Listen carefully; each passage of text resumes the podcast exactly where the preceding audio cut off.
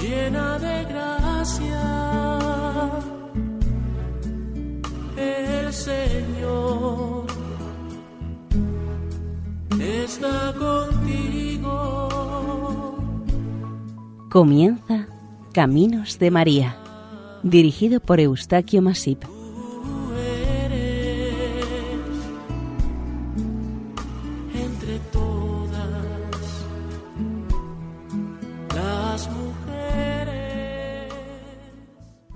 Les ofrecemos a continuación una reposición del año 2014 dedicada a Nuestra Señora del Rosario de Pompeya.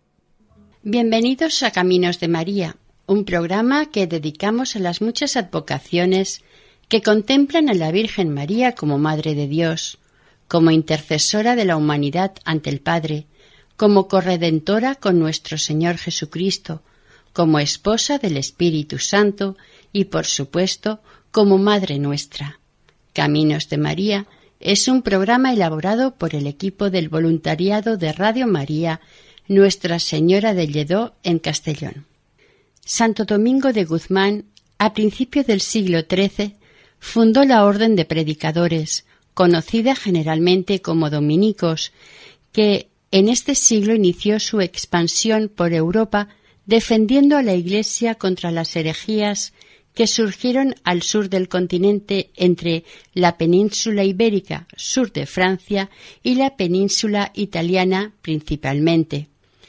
Domingo cuenta una pía tradición recibió de la Virgen María el Santo Rosario, del que él y sus frailes dominicos han sido los principales propagadores durante más de siete siglos, a través de sus conventos y misiones en el mundo.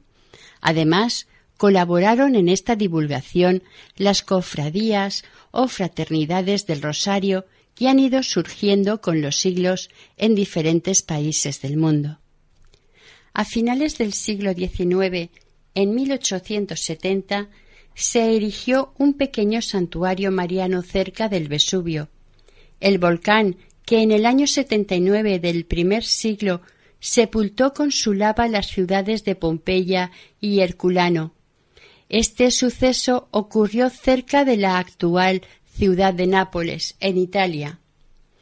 Durante el siglo XVIII se descubrieron los primeros restos de la villa de Pompeya, enterrados bajo la lava que la cubría, pero las más importantes excavaciones no se iniciaron hasta 1870. Apenas iniciadas estas excavaciones y descubiertas gran parte de las ruinas de la Pompeya romana en 1860, unos agricultores decidieron trasladarse a esta zona, edificando cerca de estas ruinas sus humildes viviendas y una pequeña capilla para el cumplimiento religioso. Esta capilla fue dedicada a Nuestra Señora del Rosario, a la Madonna del Rosario. Una crónica fechada en el año 1891 nos cuenta, haciendo referencia a esta población recién creada, la Nueva Pompeya, que hace veinte años la iglesia era pequeña y había sido dilapidada. La pobreza del lugar hacía imposible establecer una escuela. Los habitantes eran supersticiosos y criminales. Muchos de ellos eran ladrones. Esta mala fama adquirida por los habitantes de este valle iba a cambiar en el año 1872, cuando el abogado de la condesa de Fusco, dueña de estas tierras, se acercó hasta ellas para renovar los contratos de los arrendatarios de sus propiedades, en especial el cortijo de la taberna del valle. Este abogado, estando relacionándose con los campesinos y sus familias, se enteró de cómo los malhechores que merodeaban por el lugar abusaban de los labriegos con sus robos, atracos y la mucha violencia. Se enteró de las miserias que sufrían estas gentes con tan pocos valores, ni espirituales, ni morales, ni materiales. Una profunda depresión anímica abatió al abogado y le perturbó profundamente, se sentía triste y desolado y le atormentaba el futuro de estas gentes. El impacto de estas realidades le hicieron caer del caballo, en cierta manera como a Saulo. El único que imponía algo de respeto a los asaltantes era el cura que regentaba la capilla, pero al fallecer éste pocos de los feligreses perseveraron en su fe. Como no había ningún tipo de control policial ni ley que acatar, los habitantes del lugar se desesperaban en lamentaciones y en reclamar una justicia que nunca llegaba. Esto despertó mayor interés en el abogado de la condesa por los pompeyanos. El abogado era y es el beato Bartolomé Longo. Una noche Bartolomé soñó con un viejo amigo ya fallecido, Vicenzo Pepe, el cual le pidió durante el sueño propagara entre esta gente el rezo del rosario para la salvación de los mismos. Al levantarse por la mañana, tomó la decisión de cumplir la petición del amigo. A partir de este momento, empezó a visitar las casas de los campesinos, recomendándoles rezasen el rosario y repartiéndoles imágenes o estampas religiosas. Al mismo tiempo, inició por su cuenta la restauración del pequeño santuario pompeyano y en 1873 organizó la primera fiesta en honor a la Virgen del Rosario.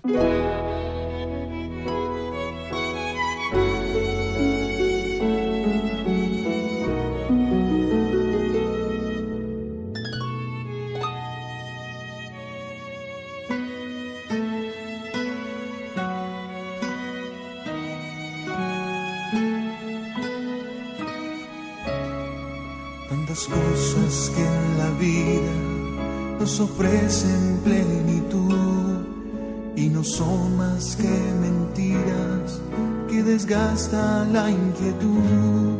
Tú has llenado mi existencia al quererme de verdad. Yo quisiera, madre buena, amarte más. En silencio escuchabas palabra de Jesús y la hacías pan de vida, meditando en tu interior la semilla que ha caído, ya germina y está en flor, con el corazón abierto cantaré.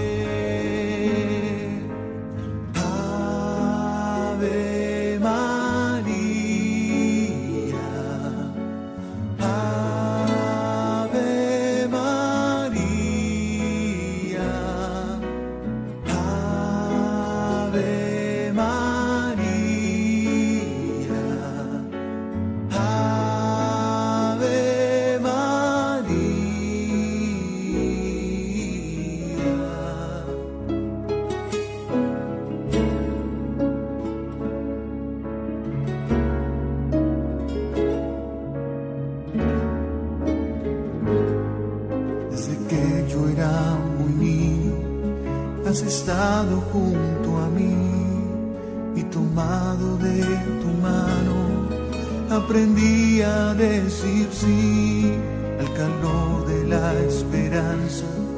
Nunca se enfrió mi fe y en las noches más oscuras fuiste luz.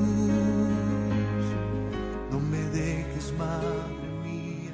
Cuando en 1878 el padre dominico Alberto Radente recibió de Sor María Concheta del Ítala del convento de Rosarielo en Portamedina de Nápoles, un deteriorado cuadro de Nuestra Señora, la Virgen del Rosario, la cual estaba acompañada de Santo Domingo de Guzmán y Santa Rosa de Lima, y se lo entregó a Bartolomé Longo, éste lo llevó a restaurar y el pintor cambió, sin ninguna razón conocida durante mucho tiempo, a la Santa Limeña por Santa Catalina de Siena, Colocada esta imagen de la Virgen en el altar del restaurado templo, pronto comenzaron a producirse una serie de hechos prodigiosos.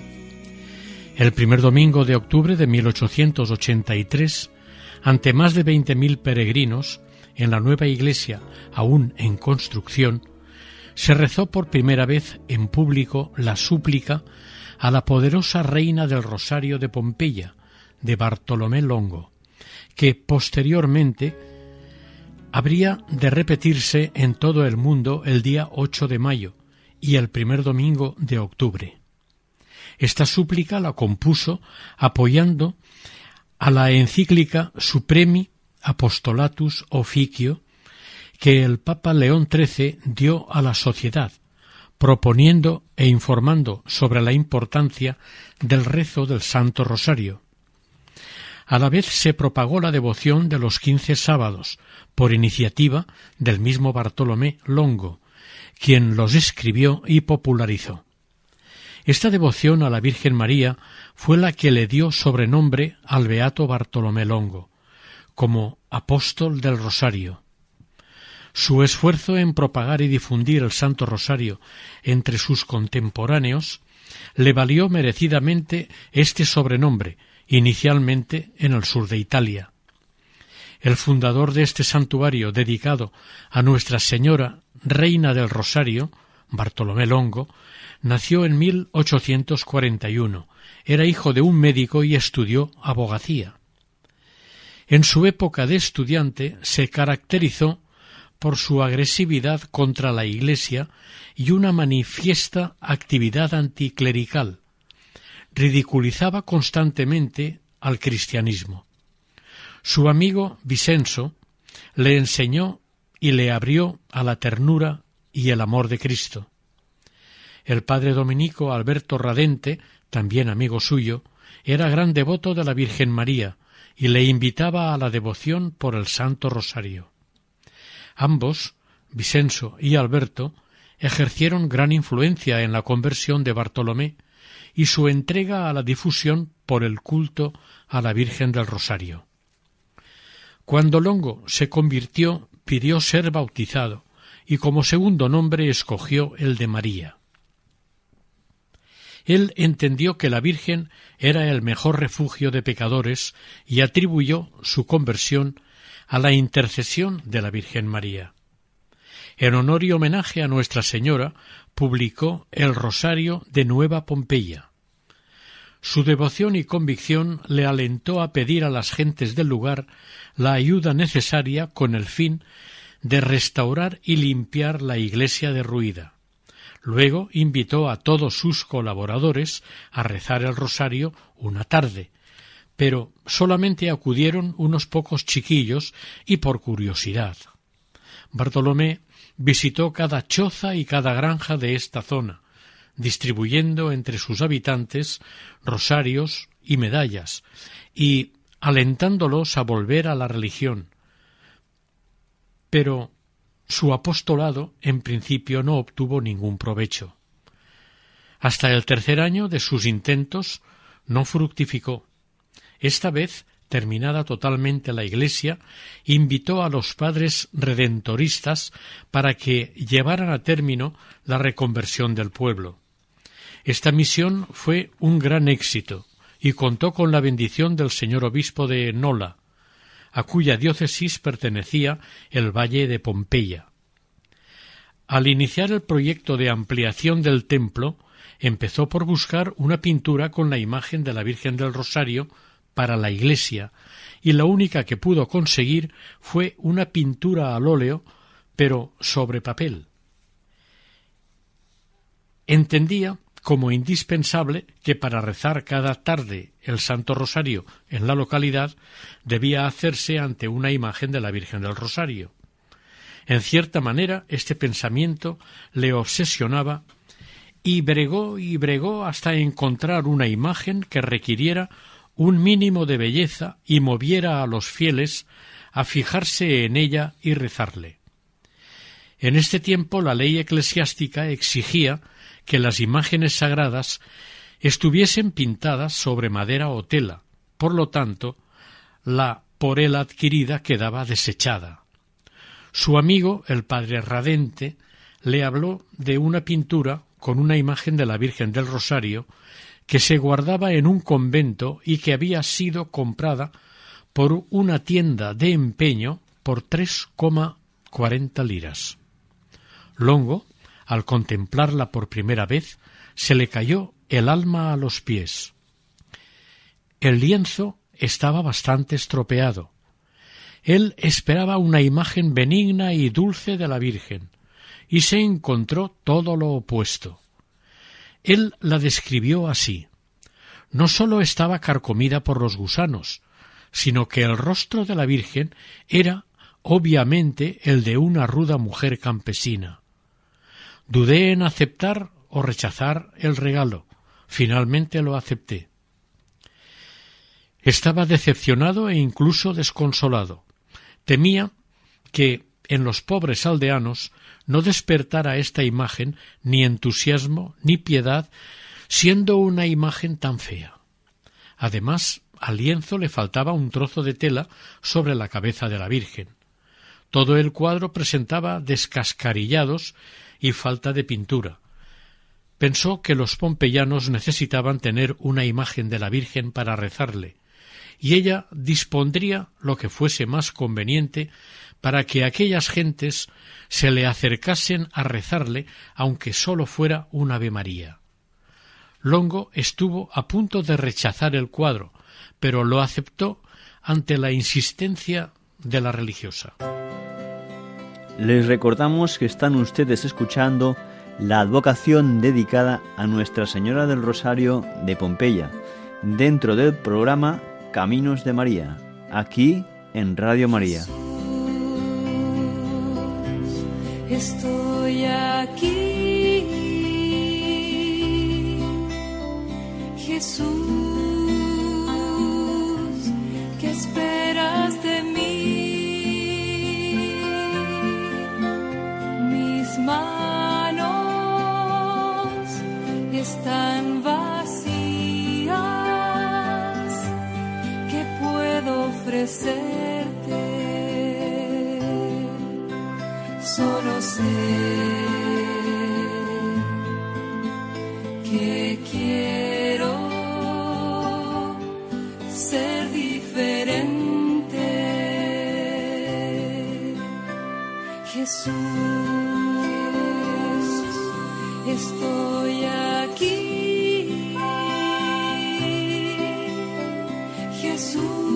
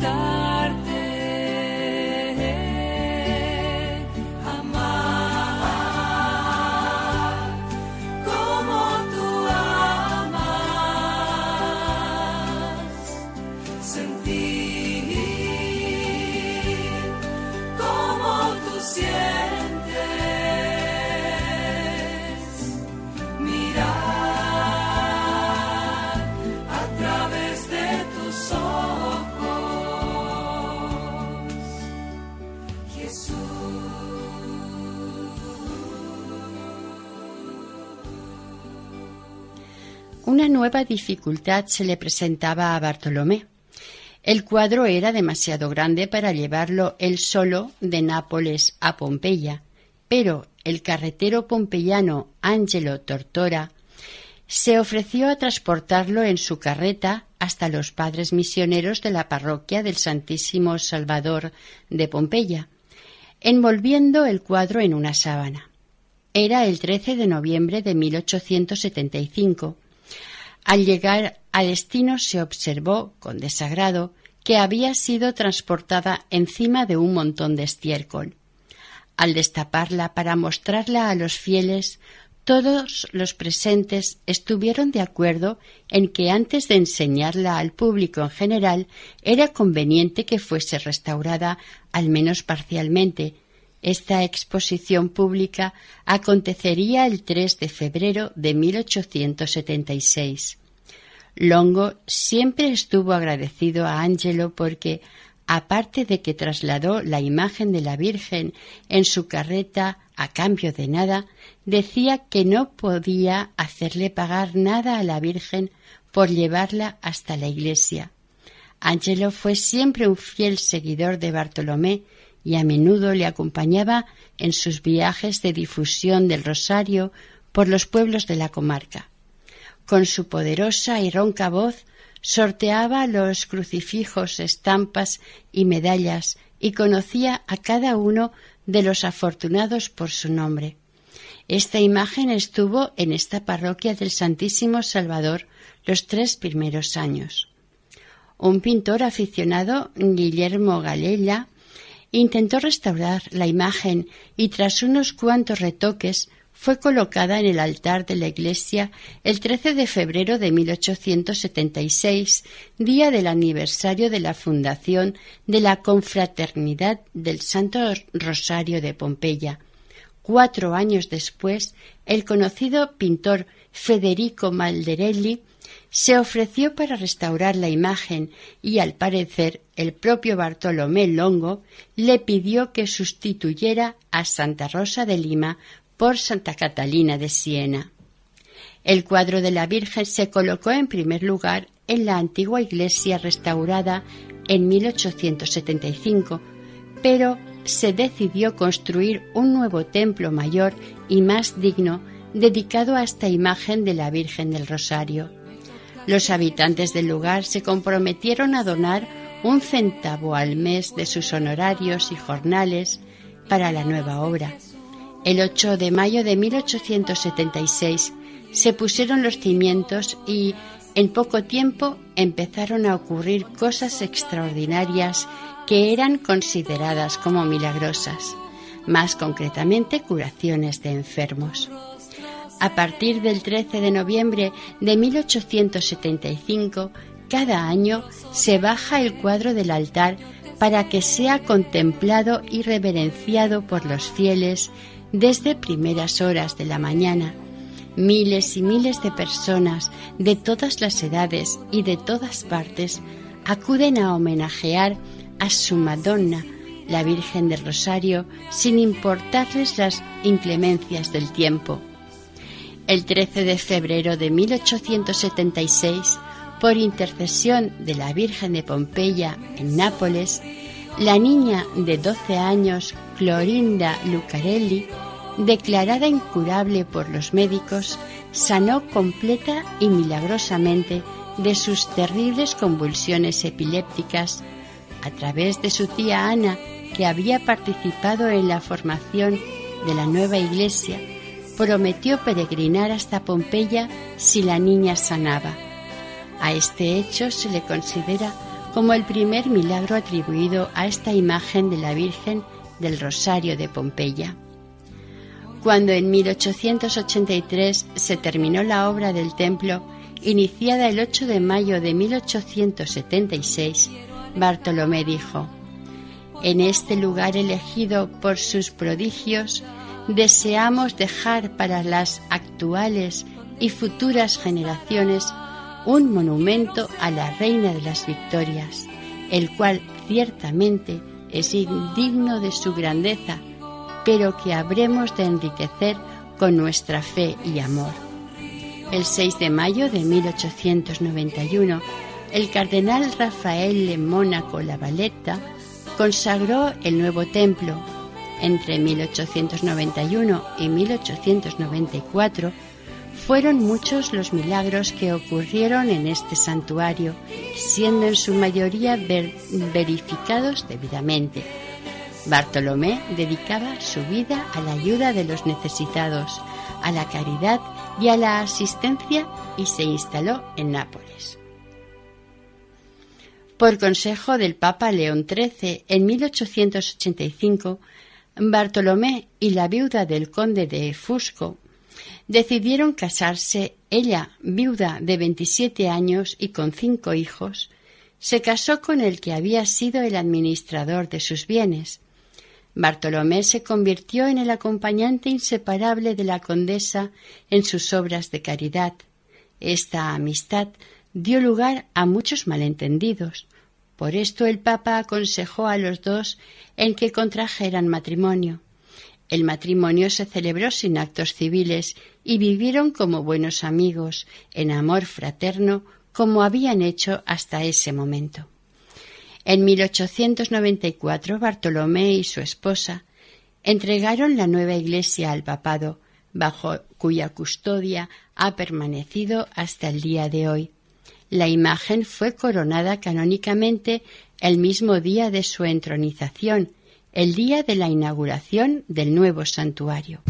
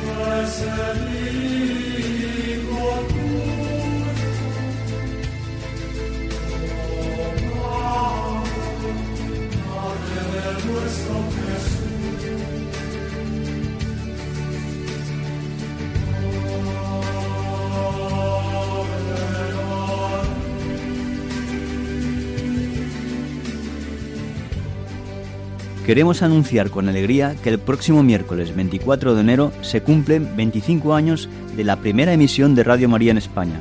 Ese día, el día 24 de enero, habrá una programación especial y una serie de actos para celebrar las bodas de plata de Radio María en España. Está prevista una misa en la parroquia de Santa María de la Dehesa a las 10 horas. El día anterior a la celebración, es decir, el día 23 a las 23 horas, hay previsto un momento de oración con María un rosario con los oyentes. Damos las gracias al Señor y a la Virgen y a todos los que han hecho posible esta radio evangelizadora. También tenemos que felicitarnos mutuamente por este regalo del que todos somos artífices y gracias a los oyentes por estar ahí. Gracias por vuestras oraciones.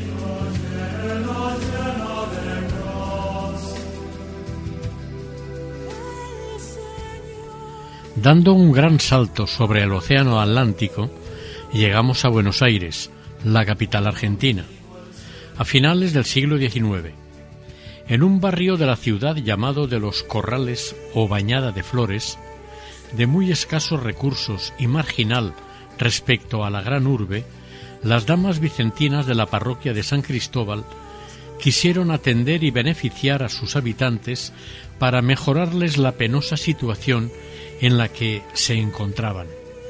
Estas damas se ocuparon de que se estableciera una capilla en el lugar bajo la advocación de Nuestra Señora de Pompeya y se inauguró el día 15 de septiembre de 1895 con la aprobación del arzobispado bonaerense. A dicha inauguración acudió tal cantidad de gente que resultó excesivamente pequeña la capilla inaugurada es por ello que el 14 de mayo del año siguiente, en un solar de las Damas Vicentinas, se puso la primera piedra de una futura iglesia con el título de patrona a Nuestra Señora del Santísimo Rosario, que se venera en el Valle de Pompeya, y como segundo patrono a San Antonio de Padua. La imagen presidiendo el altar era un lienzo copia del original que se encontraba en Pompeya de Italia. A partir de este momento el barrio pasó a denominarse como Nueva Pompeya. El nuevo templo tendría cuarenta y siete metros de largo y quince de ancho. Fue solemnemente inaugurado el 29 de julio de 1900, presidiendo dicha inauguración el nuncio apostólico Monseñor Sabatucci. Hemos de resaltar que en estos tiempos la llegada a Argentina de inmigrantes procedentes del sur de Italia fue masiva. En aquellos momentos vivía en Buenos Aires una joven llamada María Luisa Calviño, que padecía una rara enfermedad. Los médicos que la visitaron no sabían cómo curarla. María Luisa hizo voto de organizar una peregrinación al santuario de Pompeya, si por mediación de esta advocación de la Virgen Dios le concedía la salud. Casi al instante de proponer esta peregrinación se empezó a sentir mejor y bastante rápidamente sanó totalmente. Al darse a conocer esta milagrosa curación y el voto al que se había comprometido, se unieron a dicha peregrinación más de cinco mil personas.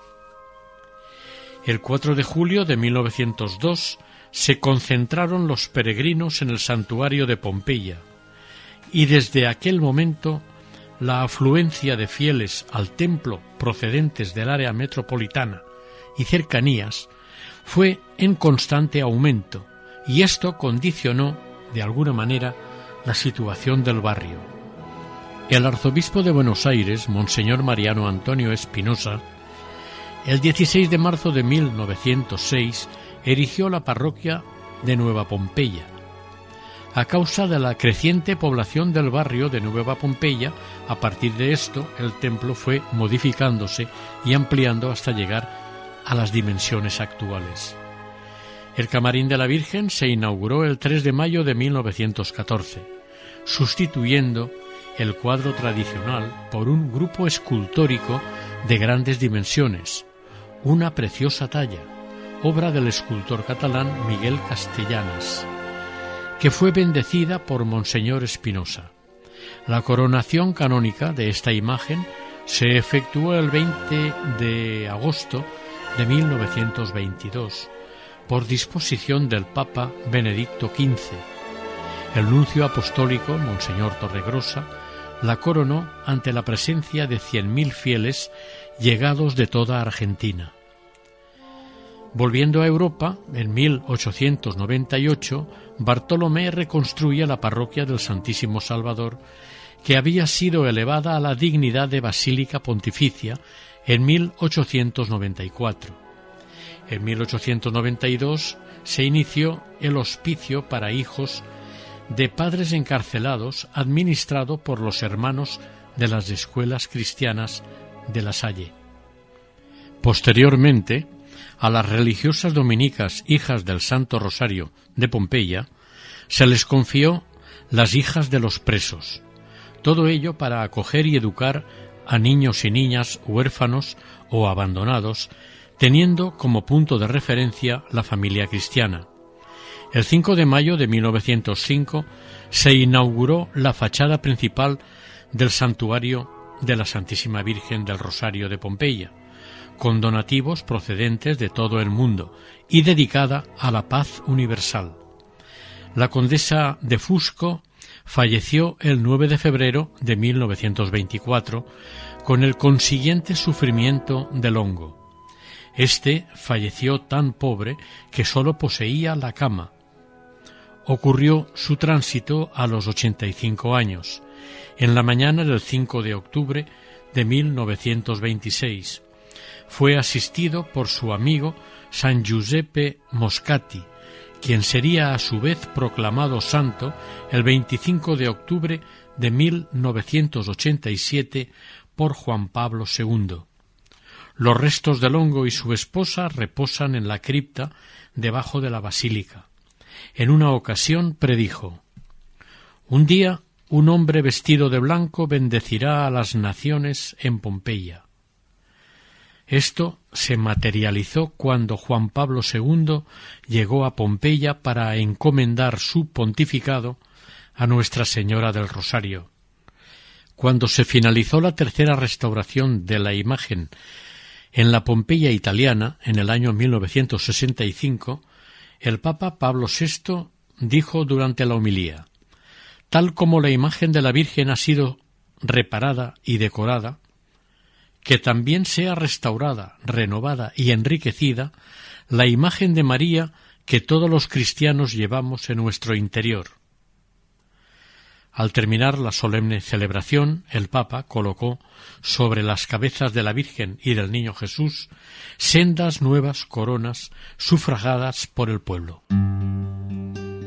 Les recordamos que están ustedes escuchando la advocación dedicada a Nuestra Señora del Rosario de Pompeya, dentro del programa Caminos de María, aquí en Radio María. Desde aquel día en que tu corazón le dijo al Señor, desde el instante en que en tu pecho nació el más grande amor, desde el momento de la anunciación, en la que un ángel señaló en tu vientre al Espíritu Santo te alegraste, tan llena de gracia y de felicidad, tan dulce y tierna como eres tú, mi Virgen celestial, formaste parte del gran reino, dando un gran signo de humildad,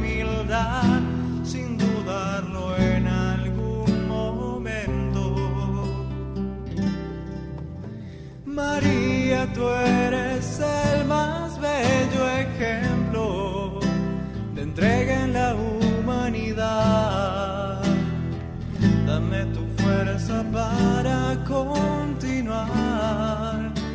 Ven, lléname de ti solo un segundo y estoy seguro que eso bastará para acercarme un poco más al camino de Jesús.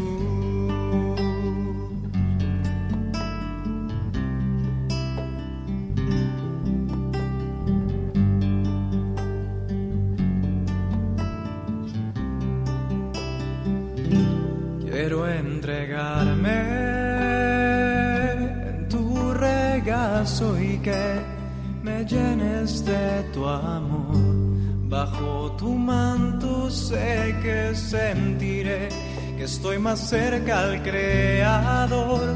Todo en tus manos es posible, Madre Santísima de Dios, que tu poder nos ilumine. Dale a mi alma el Papa Juan Pablo II visitó Pompeya el 21 de octubre de 1979 con motivo de la peregrinación nacional a Nuestra Señora de Pompeya. El 26 de octubre de 1980, Bartolomé Longo fue beatificado por este mismo Papa, quien le llamó el hombre de la Virgen y el apóstol del Rosario atendiendo a la imagen de la Virgen del Rosario de Pompeya que hay en el altar de su iglesia, vemos que está pintada sobre un lienzo de 120 centímetros de altura por 100 centímetros de ancho. Se la representa sentada en un trono. Sostiene al niño sentado en su regazo y recostado sobre el brazo izquierdo de su madre, que lo sostiene. La imagen a la derecha de la Virgen corresponde a Santo Domingo, supuestamente arrodillado, aceptando este como obsequio un rosario de María. Hay un interesante cruce de miradas entre ambos y él se entrega, suplica y alaba a Nuestra Señora, la cual le mira dulce y afectuosamente. A la izquierda de María y del Niño Jesús está Santa Catalina de Siena, arrodillada y con humilde mirada, como contemplando. Ella no mira a la Virgen ni a Jesús, se encuentra en oración profunda. Catalina recibe de manos del niño el mismo obsequio que Domingo recibe de la Virgen, el rosario. Además, el niño coloca sobre la cabeza de Catalina la corona del rosario. Todo esto es lo que se ve en este cuadro, pero no se corresponde a la historia real por los datos que se saben de cómo sucedió 300 años antes. La Virgen le dio el rosario a Santa Rosa y no a Santo Domingo de Guzmán. Y el niño fue el que le dio a Santo Domingo la corona del rosario. Aquí se observa una tergiversación de los hechos primeros y el porqué del cambio de Santa Rosa por Santa Catalina que tanto interés tuvo el Beato Longo en que el restaurador hiciese tal cambio. Recordemos que un rosario es un conjunto de cuentas ensartadas, que cada una de las cuentas simboliza una rosa y que cada rosa representa un Ave María. ¿Quién podría pensar que aquel lienzo con la imagen de la Virgen y los dos santos acompañándola con unas características y condiciones tan lamentables, evolucionara y fuera aceptada por un pueblo necesitado de María, la Madre del Cielo? Lo más importante, fue un instrumento de salvación para muchas almas de ese tiempo y de ese lugar. Los pobres ciudadanos de la nueva Pompeya le erigieron un magnífico templo y con el tiempo se ha convertido en centro de devota atracción y peregrinación de gentes de todas partes. María es así, sencilla, callada, humilde, esperanzada, paciente, y se toma su tiempo y lugar para hacerse presente entre sus fieles hijos que tanto esperan y confían en ella. Un dato curioso es que los rosarios que se muestran en la pintura de Nuestra Señora del Rosario de Pompeya tienen cada uno seis decenas en vez de cinco. Esto era costumbre en la época, pues la sexta decena se rezaba por las intenciones de quienes regían la Iglesia y por las obras apostólicas eclesiales. Cuando en 1965 se restauró científicamente en el Instituto Pontificio de los Padres Benedictinos Olivetanos de Roma, se descubrió bajo las capas de colores pasadas por los encargos del hongo las pinturas originales de la imagen, que desvelaron que habían sido pintadas por la mano de algún alumno del famoso pintor Lucas Giordano. Esta imagen fue coronada solemnemente por el Papa Pablo VI en la Basílica de San Pedro de Roma el 23 de abril de 1965. El trabajo realizado en su vida por Bartolomé Longo fue reconocido oficialmente por la Iglesia con su beatificación por el Papa Juan Pablo II el 26 de octubre de 1980, cuando el Papa en el año 2002 inauguró el Año del Rosario lo hizo con la imagen de la Virgen de Pompeya en la plaza de San Pedro. En tres ocasiones, el santuario de Pompeya ha sido visitado por un papa, dos por Juan Pablo II y una por Benedicto XVI el 19 de octubre de 2008. En el año 2000, este cuadro estuvo en Nápoles cinco días, siendo venerado y contemplado por miles de fieles, con motivo del 125 aniversario.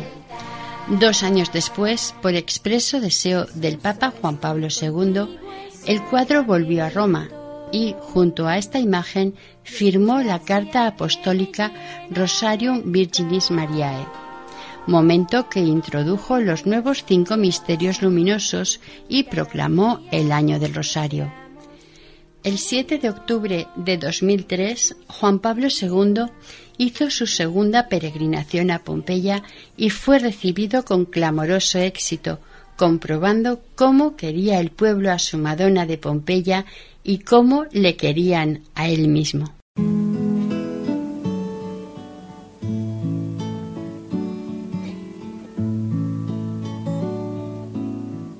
Estoy aquí por ti, María,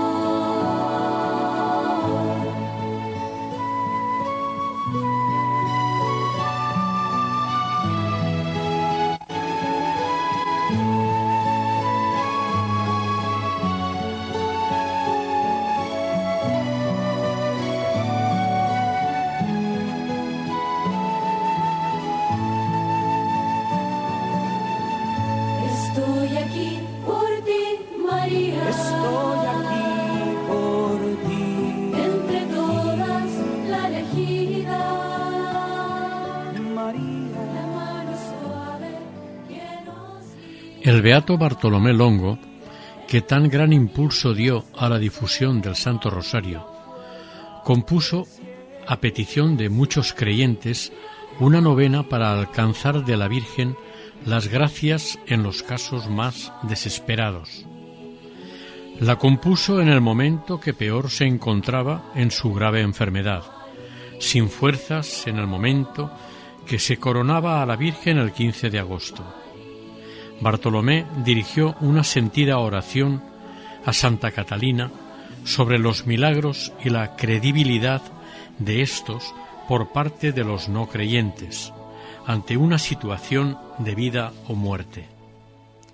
Exhausto por el dolor, se durmió y hacia la medianoche se despertó observando que la fiebre y los dolores habían desaparecido inició una anómala recuperación y se dispuso a seguir escribiendo para cumplir los designios de la Virgen a favor de los fieles.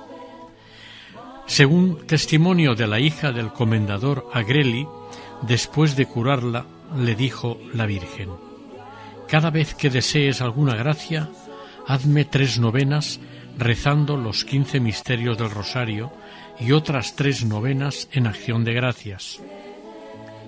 La eficacia de esta oración nos la muestra los miles de personas de todo el mundo que consiguieron por estas novenas sus gracias, dones y milagros, acompañados siempre de documentos y certificados que validan los hechos. Entre 1879 y 1893 se publicaron más de dos millones y medio de ejemplares debido a la demanda por parte de quienes necesitaban de una ayuda más allá de la ciencia.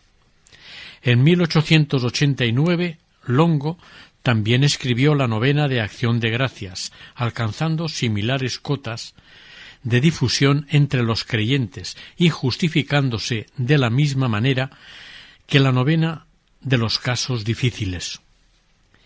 Esta devoción mariana por la Virgen del Rosario de Pompeya tiene un autor y promotor en la persona de Bartolomé Longo. Su interés y ocupación por difundir el Santo Rosario le convierte en su verdadero apóstol del Rosario, ejerciendo como tal entre los siglos XIX y XX, reconocido por sus coetáneos, conciudadanos y la propia Iglesia. El milagro de Pompeya es el resultado de un incansable y apasionado trabajo de cincuenta años.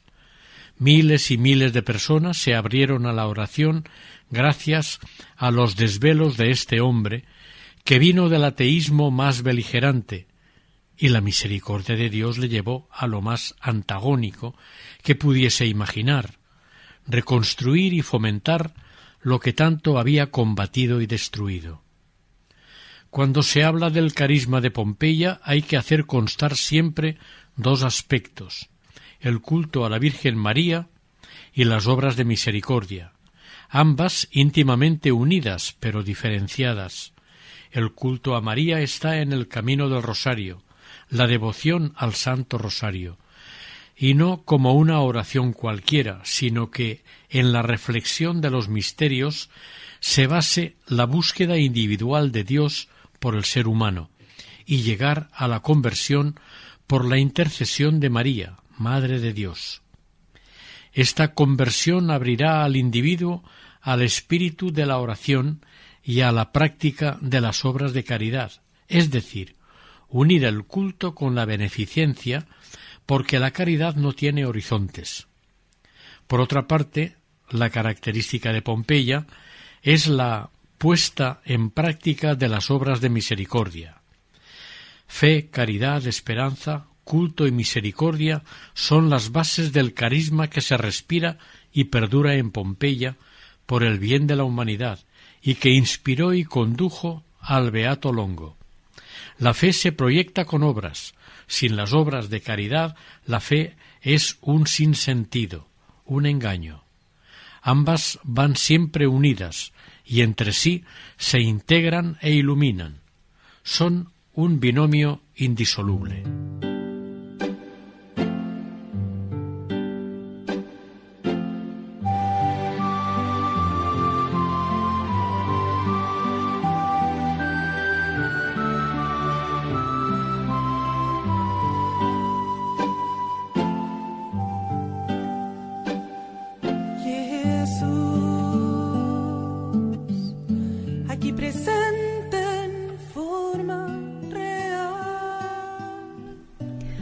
Oh Dios y Padre de nuestro Señor Jesucristo, que nos habéis enseñado a acudir a vos con confianza y a llamaros Padre nuestro que estás en los cielos. Bondadoso Señor, de quien es propio usar siempre la misericordia y perdonar. Por la intercesión de la Virgen Inmaculada, oíd propicio a los que nos gloriamos del título de hijos del Rosario mirad con agrado nuestro humilde tributo de acción de gracias por los dones recibidos y el trono que levantasteis en el santuario de Pompeya, volvedlo cada día más glorioso e imperecedero. Por los merecimientos de nuestro Señor Jesucristo, así sea.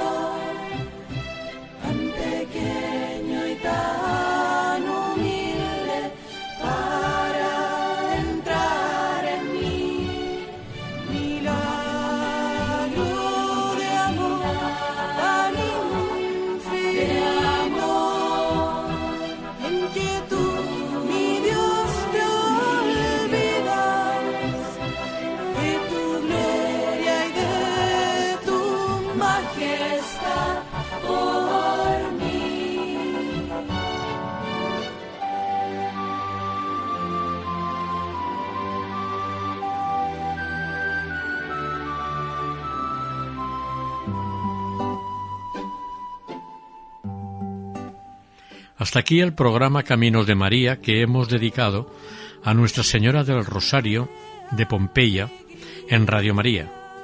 En el micrófono han estado Maite y Eustaquio en el apartado técnico Francisco.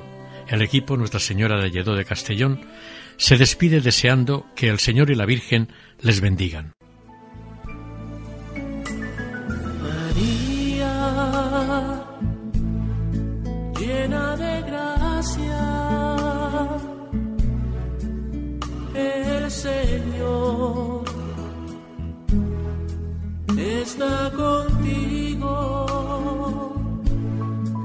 Han escuchado en Radio María Caminos de María, dirigido por Eustaquio Masip.